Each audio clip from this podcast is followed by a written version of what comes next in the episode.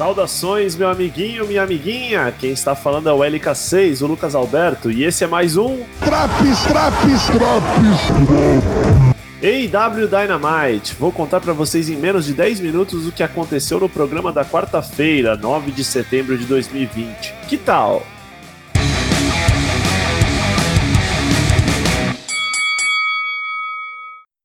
Primeiro segmento do programa mostra Tony Schiavone do lado de fora da Daily's Place. Chegam Chris Jericho e MJF em carros separados. Os dois se cumprimentam, rasgam um pouco de seda e se despedem. Após se separarem, um chama o outro de perdedor. A primeira luta da noite é Jurassic Express contra os Lucha Bros. Uma luta franca, sem, sem favoritos no papel. Fênix e Penta fazem de tudo para manter Luchasaurus fora do ringue. Quando o Grandão entra, ele tenta um pin em Fênix e é cortado por um tiro de meta de Penta em sua cabeça. Os Lucha Bros acertam o Stomp Package Pile Driver em Jungle Boy, que dá um kick out. Ele faz com que o Penta acerte o Flip Pile Driver em seu irmão Fênix e pina o Lucha Pirueteiro. Depois da luta, Fênix e Penta brigam. Butcher e Blade vêm fazer a turma do Deixa Disso. Aos berros aparece Ed Kingston, que lembra que ele só tem eles mesmos. Ele diz que a esposa de Blade sumiu, que o amigo inglês dele sumiu, rola um momento de tensão, mas no final todos se abraçam. Por fim, ele lembra ao público que não foi eliminado da Cassino Battle Royale. Jake the Snake Roberts e Lance Archer em uma promo gravada, dizendo que eles estão na EW para destruir tudo, quebrar tudo e tomar chuva.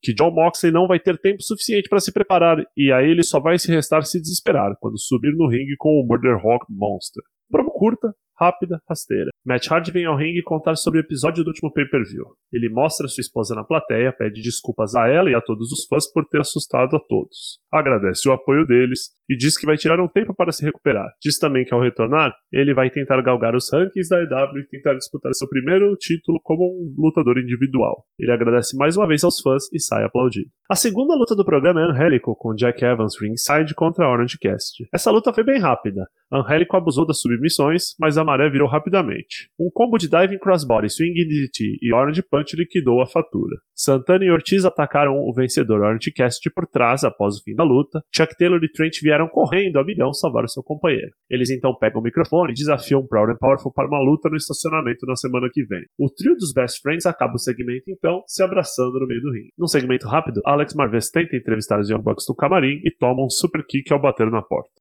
Sabian e Penelope Ford no ringue, prontos para apresentar seu padrinho de casamento. O começo do segmento é bem ruim, com pessoas aleatórias aparecendo na hora do anúncio e o noivo tendo que recomeçar o grande momento. Na terceira vez, entretanto, chega Mio, a besta da Bulgária, com o cabelo descolorido, parecendo o belo do antigo Soweto. O búlgaro xinga seu antigo patrão, agradece a oportunidade dada por Sabian e promete ser um excelente padrinho de casamento. Hum, a ver, Tony Schiavone no backstage entrevista Hangman, que diz que todos os fãs pareciam acreditar que era inevitável para ele e Kenny perderem a luta no All Out e se separarem.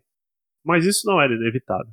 Eles nem deveriam lutar contra a FTR. Isso só aconteceu por culpa dele. Ele perdeu dois de seus melhores amigos para acreditar na FTR. Todos cometem erros e eu não sou diferente. Essa vai ser a maior provação, mas eu vou conseguir esperar isso. Terceiro cotejo da noite foi Jake Hager e Chris Jericho contra Joey Janela e Sonic Kiss. A luta começou devagar, mas foi empolgando conforme as duplas abriram a caixa de ferramenta. Teve lata de lixo, cadeira, mesa, e o que pôs fim à luta foi um extintor de incêndio. Terminou com Jake Hager pinando Sonic. Jericho então anuncia que Jake e Jericho, o nome da dupla, vão se dedicar ao circuito de tag teams e pretendem desafiar os campeões assim que possível. Vale aqui o destaque para o comeback de Sonic Kiss, gosto demais. MJF aparece em seu comitê de campanha, puto da vida. Culpa toda a sua equipe pela derrota. E xinga Warlow quando esse tenta falar alguma coisa. Quando o grandão tenta demonstrar sua insatisfação, MJF rapidamente o corta, dizendo que é ele e não Tony Khan quem paga o seu salário. Se você quiser manter o seu emprego teto no qual sua família mora, é melhor que você se acalme rapidinho e volte a trabalhar. Moxley, usando óculos escuros, aparece uma promo filmada comentando o fato de Lance Archer ter sido o vencedor da Cassino Battle Royale. Dizendo uma série de palavrões, Moxley diz achar que Archer é louco da cabeça, e isso faz perigoso. Mas onde outros veem um monstro, eu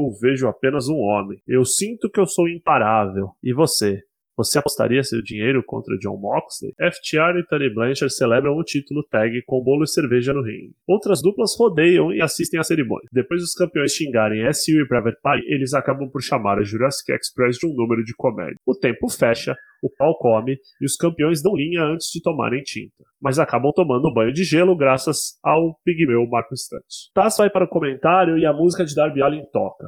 E sai Rick Starks mais uma vez fazendo cosplay de Darby Allin. Ele basicamente corta uma promo rápida dizendo que Darby é um inconsequente e por isso ele não tem amigos ou uma dupla e tá sempre andando sozinho por aí. Ele ainda diz que quando Darby voltar, ele vai pegar Darby de porrada mais uma vez. Promo rápida e direta. Tay Conte, feliz por ter sido contratado oficialmente, vem ao ringue, mal contendo suas lágrimas. Em seu combate contra Nyla Rose, ela luta bem, não se deixa intimidar pelo porte físico da ex-campeã e por um momento parece ter a vitória encaminhada com uma bela submissão. No entanto, uma Beast Bomb acaba com a luta. Vicky Guerreiro sobe no ringue e diz que a besta nativa não vai ser contida. Quando Nyla se prepara para atacar a brasileira mais uma vez, chega Ricardo Shida, a campeã feminina da EW, para proteger a novata e ajudá-la a se recuperar. JR entrevista Kenny Omega. O ex-campeão de tags diz que o tempo que ele fez dupla com Hangman foi um tempo de conhecimento, e que no final das contas ele acabou por não gostar do lado de Hangman que conheceu. Eles tiveram bom desempenho, mas caso Hangman queira continuar com a tag, é melhor que ele arranje outros planos. Eu dei um ano da minha vida à divisão de duplas, e agora pretendo voltar à divisão individual. O main event é a luta pelo TNT Championship, Brody Lee contra Justin Rhodes. Brody vem acompanhado pelo pigmeu John Silver. A luta é mais cadenciada do que todos do programa até então.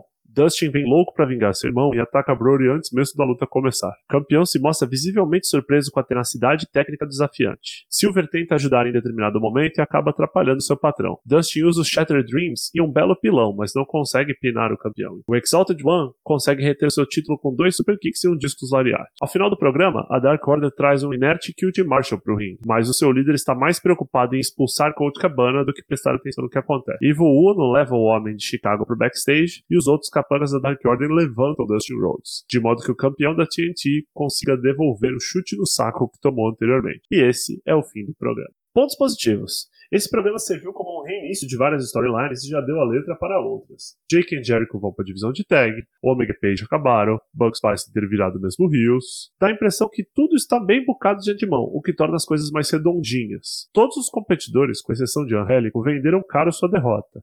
Isso faz com que eventuais surpresas não sejam tão improváveis. São poucos os lutadores que têm aquela aura de invencíveis, sabe? Todo mundo é bem competente naquilo que faz. O texto das promos de Kenny Omega e Hangman Page é excelente.